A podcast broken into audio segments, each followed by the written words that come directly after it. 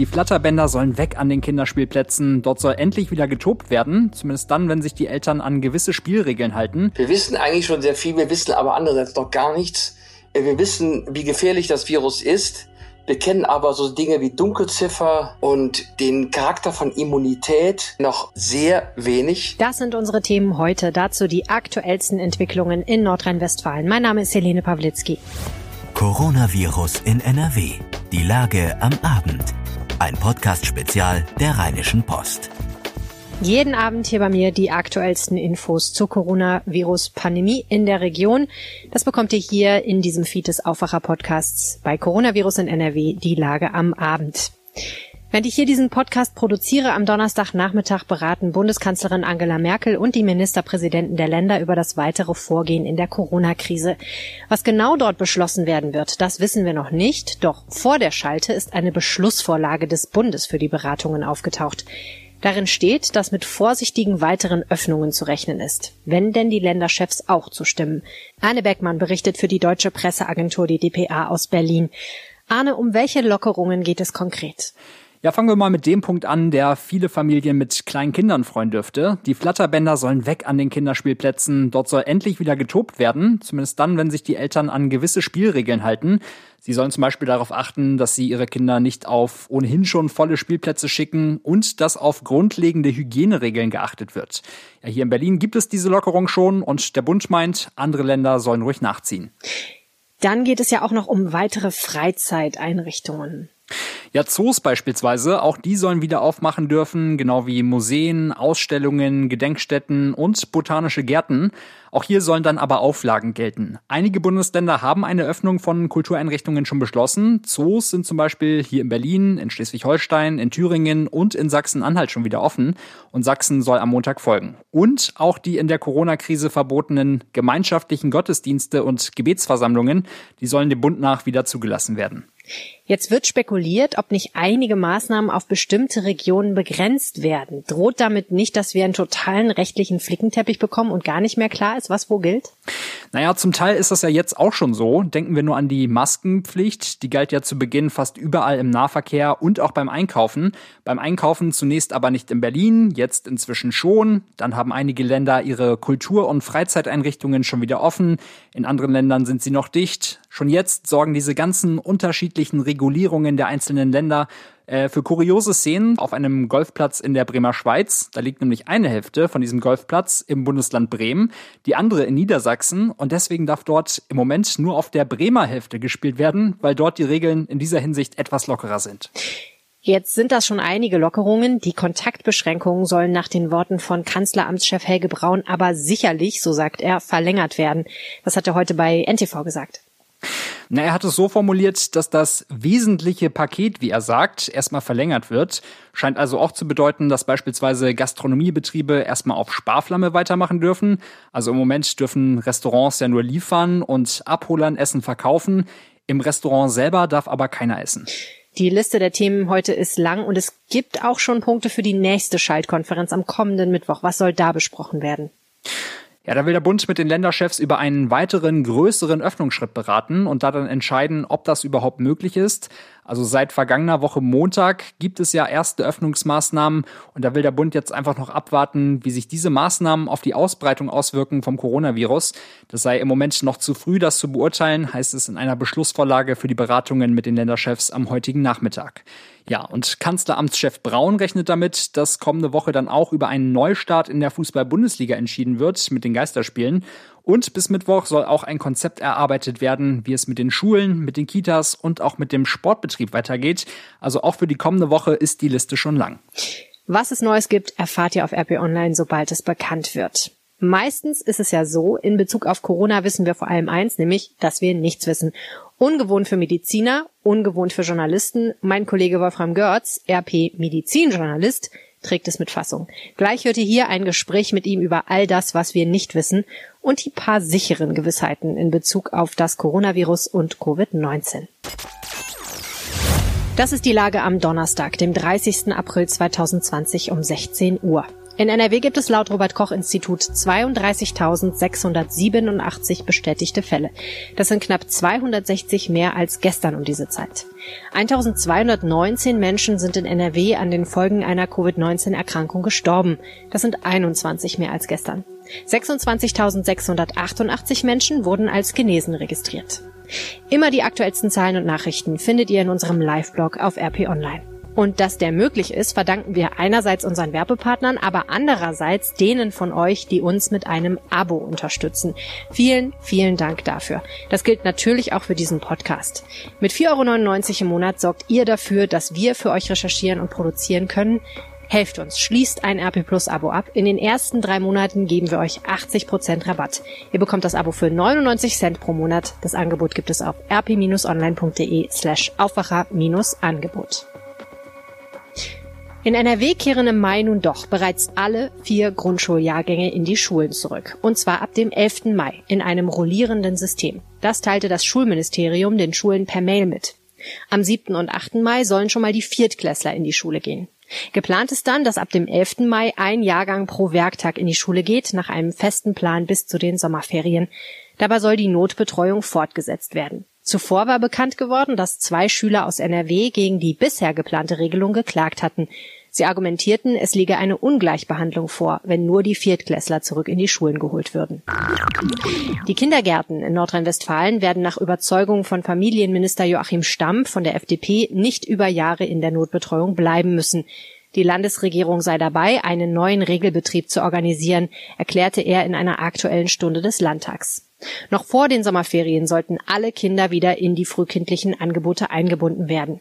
Damit räumte der Minister eine missverständliche Äußerung aus. Er hatte zuvor gesagt, ein normaler Regelbetrieb sei erst wieder möglich, sobald ein Impfstoff da sei. Stamp konkretisierte, er habe einen Regelbetrieb gemeint, wie er bislang gesetzlich formuliert sei. Als nächstes soll die Notbetreuung für Kinder mit sonderpädagogischem und vor allem mit sprachlichem Förderbedarf geöffnet werden, sowie für Vorschulkinder, so Stamp. Unterdessen erreicht uns folgende Meldung. Kinder sind einer Analyse in Deutschland zufolge vermutlich genauso ansteckend wie Erwachsene. Die Zahl der Viren, die sich in den Atemwegen nachweisen lässt, unterscheide sich bei verschiedenen Altersgruppen nicht, berichten Forscher um den Virologen Christian Drosten von der Berliner Charité in einer vorab veröffentlichten und noch nicht von unabhängigen Experten geprüften Studie.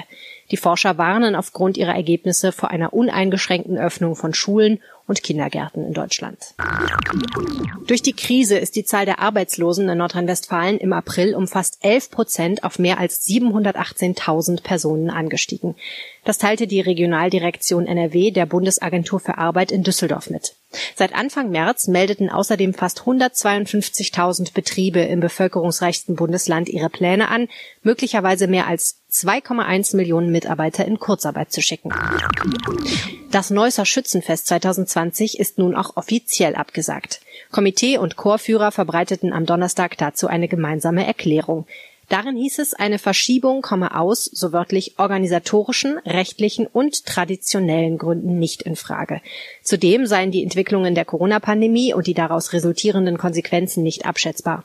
Das Fest sollte vom 29. August bis 1. September stattfinden. Bis 31. August sind in Deutschland alle Großveranstaltungen verboten. Auf dem Vorplatz des Amtsgerichts Duisburg-Hamborn und auf der Wiese vor dem Landtag in Düsseldorf dürfen morgen unter strengen Abstands- und Hygieneauflagen Maikundgebungen stattfinden.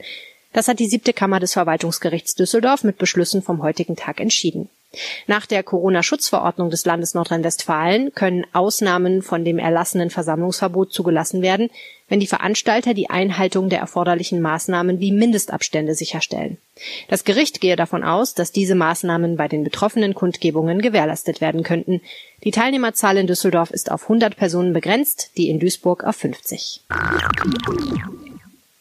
Die Fußballprofis der ersten und zweiten Bundesliga werden ab heute flächendeckend auf das Coronavirus getestet.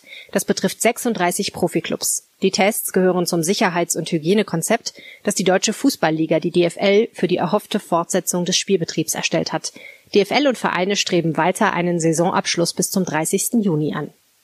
Die Wiederaufnahme von Trainings- und Wettkampfbetrieb beschäftigt nicht nur den Profibereich. Nun hat die Politik zehn Regeln festgelegt, die Sportvereine erfüllen müssen, um den Breiten- und Freizeitsport wieder aufzunehmen. Zunächst sollen nur Angebote unter freiem Himmel erlaubt sein. Der Sport muss kontaktlos und mit Sicherheitsabstand stattfinden. Umkleiden, duschen und sich hinterher in Gemeinschaftsräumen aufhalten ist nicht möglich. Ebenso wenig sind Zuschauer zugelassen. Die Vorgaben sollen in der kommenden Woche den jeweiligen Sportarten angepasst werden. Der Wuppertaler Tafel sind 8800 gespendete Atemmasken gestohlen worden. Der Gesichtsschutz sollte vor dem Eingang ausgegeben werden, damit auch Besucher ohne Maske die Räume geschützt betreten und Lebensmittel mitnehmen könnten, berichtete ein Mitarbeiter am Donnerstag. Einbruchsspuren hinterließen die Unbekannten bei ihrer Tat nicht. Die Tafel hat eine Belohnung von 1000 Euro für die Wiederbeschaffung ausgesetzt und bei der Polizei Anzeige erstattet.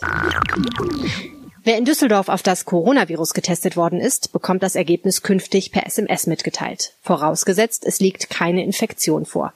Bei einem positiven Testergebnis werde das Gesundheitsamt auch weiterhin telefonischen Kontakt aufnehmen, hieß es von der Behörde. Düsseldorf kann täglich 800 Tests durchführen. Unterstützt wird das Gesundheitsamt ab sofort von vier sogenannten Containment Scouts des Robert Koch Instituts, die Infizierte telefonisch beraten.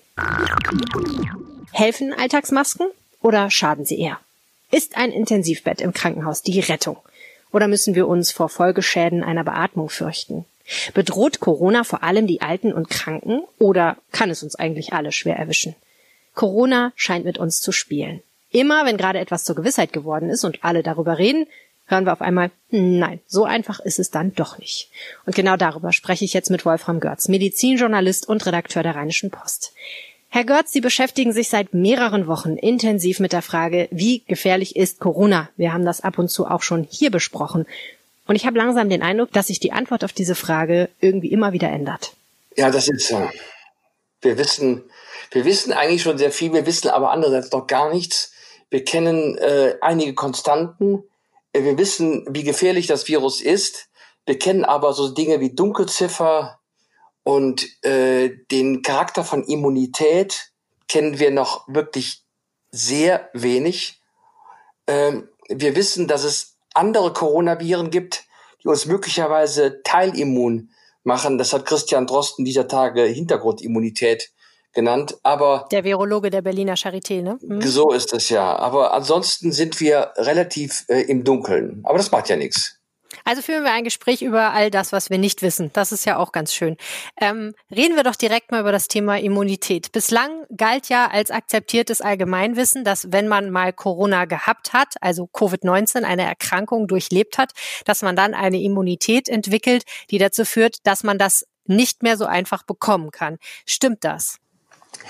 Es sieht so aus, als ob das stimmt. Es gab zwischenzeitlich Hinweise darauf, dass Patienten, die angeblich eine Covid-19-Erkrankung durchgestanden haben, plötzlich wieder positiv getestet worden waren, nachdem sie zwischenzeitlich äh, negativ getestet äh, worden waren.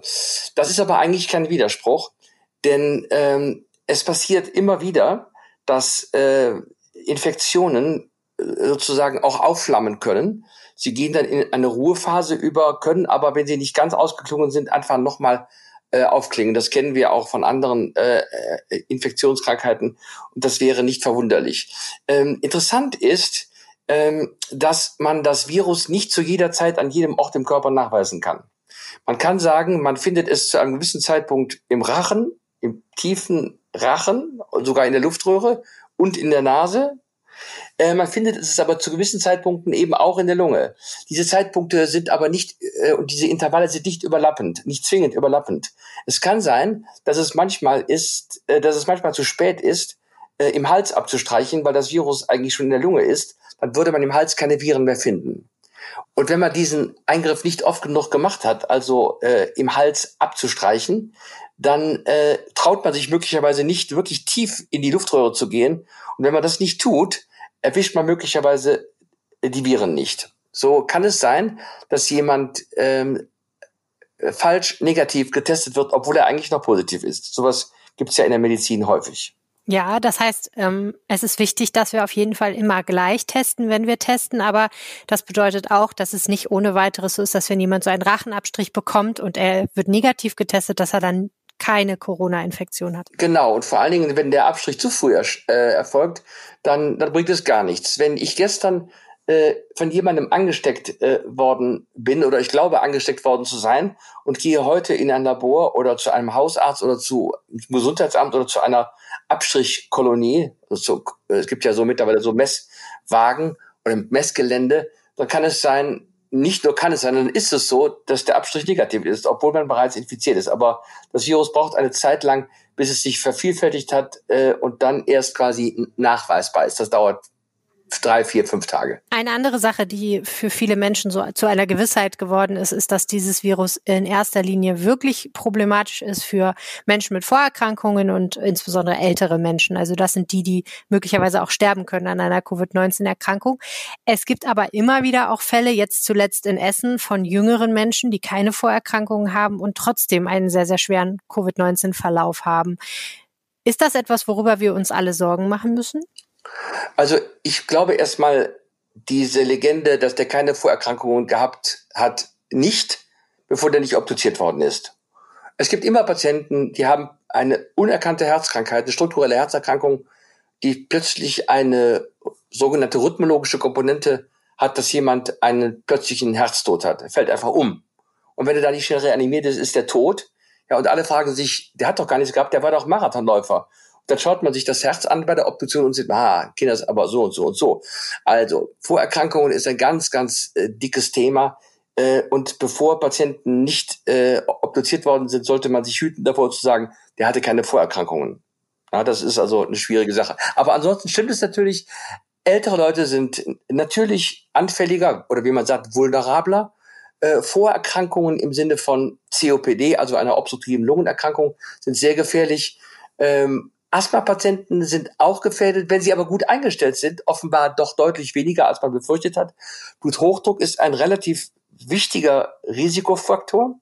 Ähm, und alles das, was im Bereich der Stoffwechselstörungen wie Diabetes und so weiter, das muss man auch dazu rechnen. Und das, und das männliche Geschlecht. Das männliche Geschlecht ist äh, leider äh, überproportional äh, häufig von äh, Todesfällen betroffen. Woran liegt das?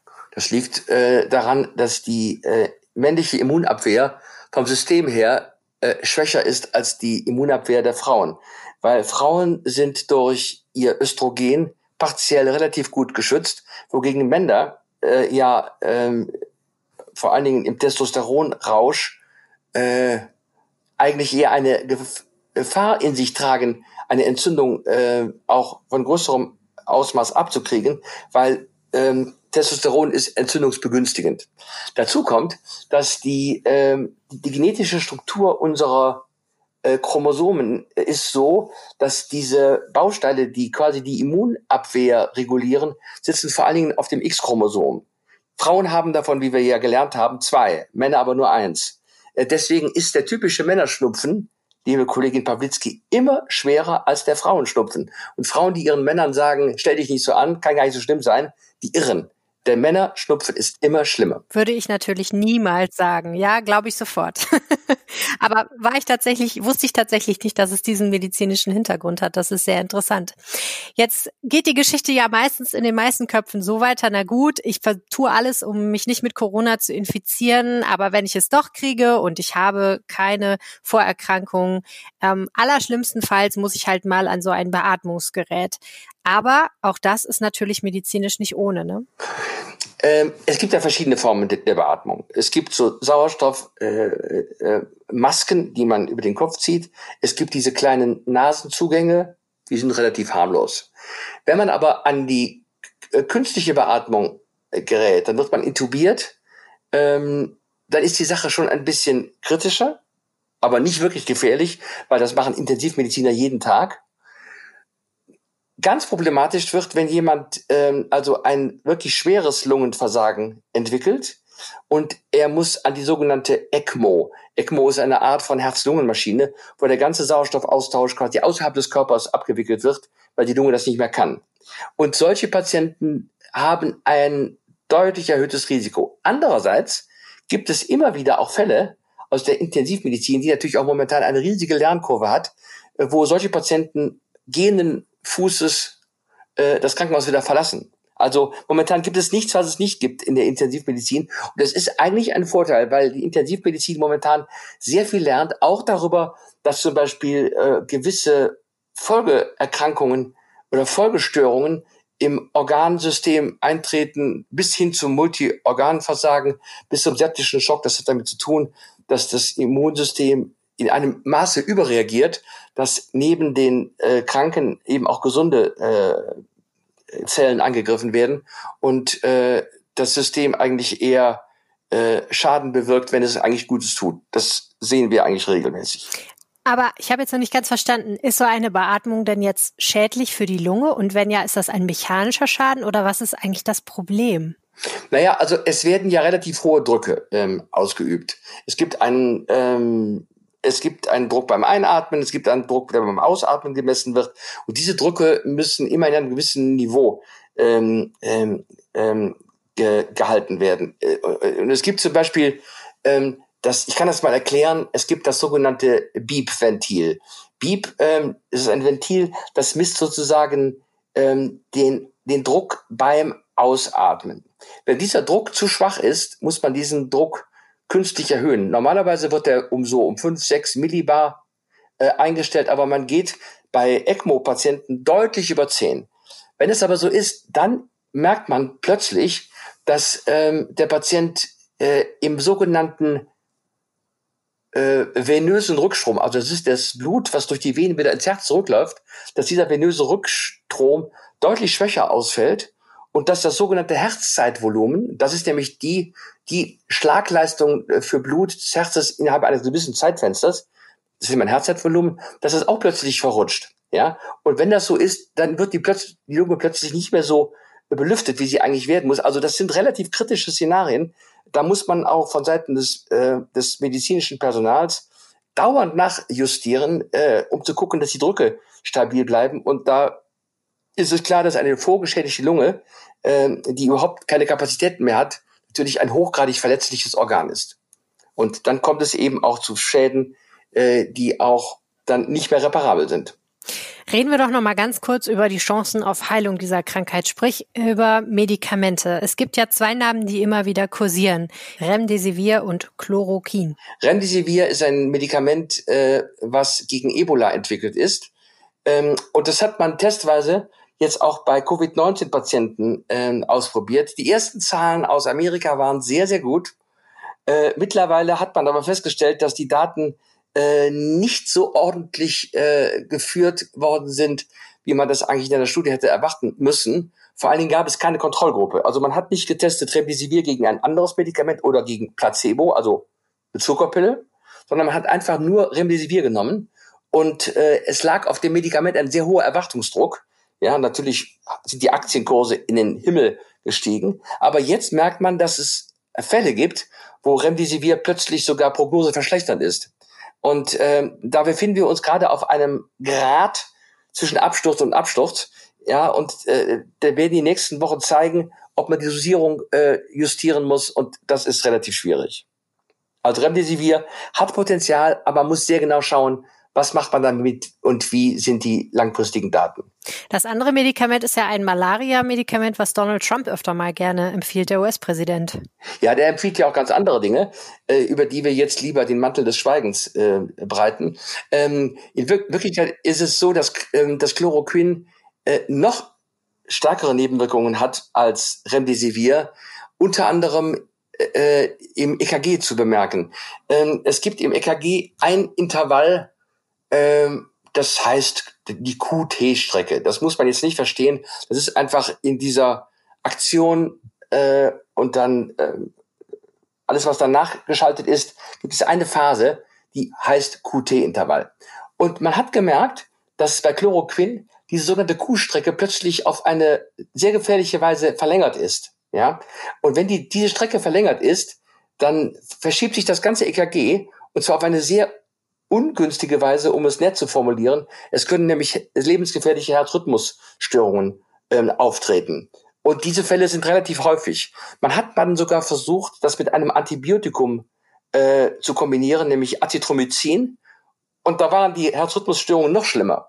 Ja, also äh, es ist jetzt äh, so, dass man Optionen hat. Ja, es sind möglicherweise sinnvolle medikamentöse Verfahren, aber die Nebenwirkungen sind doch so, teilweise so beträchtlich, dass man sich genau überlegen muss, Kann man das machen? Wie macht man es? Also wir lernen jeden Tag neu, auch bei diesen beiden Medikamenten, von denen Sie gerade gesprochen haben. Letzte Frage. Blutplasma. Das ist ja eine Geschichte, bei der große Hoffnungen gesetzt werden, darin einen relativ schnell sowas wie einen Impfstoff zu bekommen. Insofern, als dass man, wenn ich das richtig verstanden habe, das Blut von genesenen Menschen nimmt, die Antikörper haben und das Plasma rausfiltert. Kann das denn helfen? Das ist kein Impfstoff. Das ist ein, höchstens ein Passivimpfstoff. Ähm, ja, das äh, Blutplasma von ähm, Patienten, die Covid-19 durchgemacht haben, enthält Antikörper. Und Antikörper sind genau das, was bei einem Impfstoff äh, aber vom Körper selber erzeugt wird. Das ist aber bei dieser Therapieoption nicht der Fall. Dann nimmt man einfach Antikörper, die es schon gibt, aus dem Plasma von anderen Patienten, die gesundet sind, aber das äh, Virus gehabt haben und ähm, äh, gibt es den Patienten, die erkrankt sind. Es gibt Studien aus China, die sind relativ klein, die sind aber relativ ähm, überzeugend, aber ich äh, bezweifle momentan jede Studie, die geführt wird äh, von Heinsberg bis Wuhan, äh, solange man sie nicht durch das sogenannte Peer Reviewing äh, geschickt hat. Ich muss das erklären, damit man es versteht.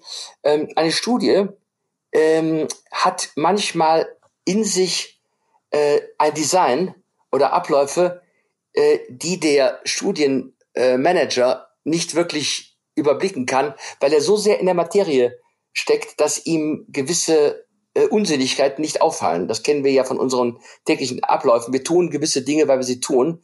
Und, und plötzlich sagt jemand, aber das ist doch völliger Blödsinn, weil das und das und das. Und dann denkt man, ach du Scheiße, Entschuldigung. Aber genau so ist es ja. Und eine Studie, die nicht durch ein Reviewing von einem völlig unbestechlichen zweiten und dritten, vierten Reviewer äh, gesichtet worden ist, ähm, die gilt in der Wissenschaft eigentlich gar nicht, äh, weil sie hat der Prüfung, der strengen Prüfung durch äh, unbescholtene, unbestechliche Dritte nicht standgehalten. Ja, das ist ein, ein ganz wichtiges Verfahren, dass man eine Studie äh, entsprechend auch designt und auch der Prüfung von anderen aussetzt. Das sind ja die Vorwürfe, die gegen Streeck jetzt gerichtet worden sind, dass er sozusagen das Ziel seiner Studie, nämlich die Möglichkeit einer Lockerung ähm, äh, sozusagen durch Daten zu unterfüttern, sozusagen zur Prämisse der Studie gemacht hat. Eine Studie, bei der ich äh, das herausbekommen will, äh, was am Ende herauskommt, die wird immer gelingen. Aber das ist dann wissenschaftlich eben nicht Lega Achtes muss man sagen. Da ist die Rede von, von Hendrik Strick, dem Virologen aus Bonn, der diese Studie in Gangelt und Heinsberg, im Kreis Heinsberg durchgeführt hat. Ja. Okay, also wir hatten zu Beginn gesagt, wir wissen, dass wir nichts wissen. Ne? Das äh, kann man auch da nochmal sagen. Man muss demütig bleiben an der Stelle. Muss man sein. Kann auch sein, dass Strick äh, sehr gute Zahlen geliefert hat, aber sie müssen erst den Wissenschaftszirkus äh, durchritten haben und alle müssen gesagt haben, jawohl, der Strick hat es gut gemacht, was durchaus sein kann. Ja, äh, dann muss man sagen, okay, das ist jetzt mal eine belastbare ähm, Größenordnung. Aber bevor dieser Testlauf durch Kapazitäten außerhalb des Bonner und Heilsberger Zirkels nicht gelaufen ist, sind Daten erstmal nicht wirklich belastbar. Herzlichen Dank, Wolfram Görz, für diese spannenden Analysen. Gerne. Wir beantworten hier im Podcast und auf RP Online eure Fragen zur Pandemie. Eine sehr gute Frage, die ich mir auch schon gestellt habe. Was zum Teufel ist eigentlich los mit dieser R-Zahl? Wir hatten ja auch hier berichtet, die Reproduktionszahl war zwischendurch wieder gestiegen, dann ist sie wieder gesunken. Wie kann das eigentlich alles sein? Politikredakteur Philipp Jakobs, der auch schon öfter mal hier im Podcast der Mann für die komplizierten Zahlen war, der hat recherchiert. Die lange, aber sehr interessante Antwort liest ihr auf RP Online. Hier kommt jetzt die Kurzfassung. Die Reproduktionszahl zeigt an, wie viel andere Menschen ein Infizierter statistisch gesehen ansteckt. Sprich, wenn sie bei eins liegt, steckt ein Infizierter im Schnitt einen weiteren Menschen an. Soweit, so simpel. Dieser Wert wird nicht direkt gemessen, wie auch, das geht ja gar nicht, sondern das Robert Koch Institut errechnet diesen Wert. Und zwar aus der Zahl der täglichen Neuinfektionen. Dafür benutzt das RKI allerdings nicht mehr die Zahlen, die wir alle googeln können und die ihr auch zum Beispiel bei uns auf der Seite findet, denn die sind zu alt dafür.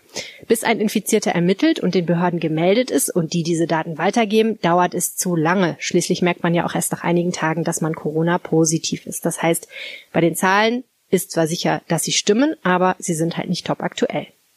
Das RKI benutzt deshalb komplizierte mathematische Modelle, um die wahrscheinlich um die wahrscheinliche aktuelle Zahl der das RKI benutzt deshalb komplizierte mathematische Modelle, um die wahrscheinliche aktuelle Zahl der Neuinfektionen zu ermitteln. Dazu vergleicht das RKI zwei Zeiträume von je vier Tagen, zwischen denen wiederum auch vier Tage liegen. Dieses Modell hat das RKI in letzter Zeit immer wieder angepasst, um genauere Zahlen zu erhalten, und das sorgte für viel Verwirrung, weil es nicht immer eindeutig kommuniziert wurde. Es erklärt aber, warum der Wert schwankte, obwohl die Zahl der Neuinfektionen abnimmt. Wenn ihr eine Frage habt, schickt mir gerne eine WhatsApp. Gerne auch als Sprachnachricht. Die Telefonnummer lautet 0171 90 38 099. Weitere Infos dazu findet ihr auf rp-online.de slash coronapod. Ihr könnt mir gerne auch eine Mail schreiben an helene.pawlitzki at rheinische-post.de oder ihr findet mich auf Twitter. At Helene Pawlitzki heiße ich da. Das war Coronavirus in NRW, die Lage am Abend. Wenn euch das Format gefällt, empfehlt es bitte weiter. Wer es hören will, abonniert am besten den Aufwacher-Podcast in seiner Podcast-App oder ihr schaut auf Spotify vorbei.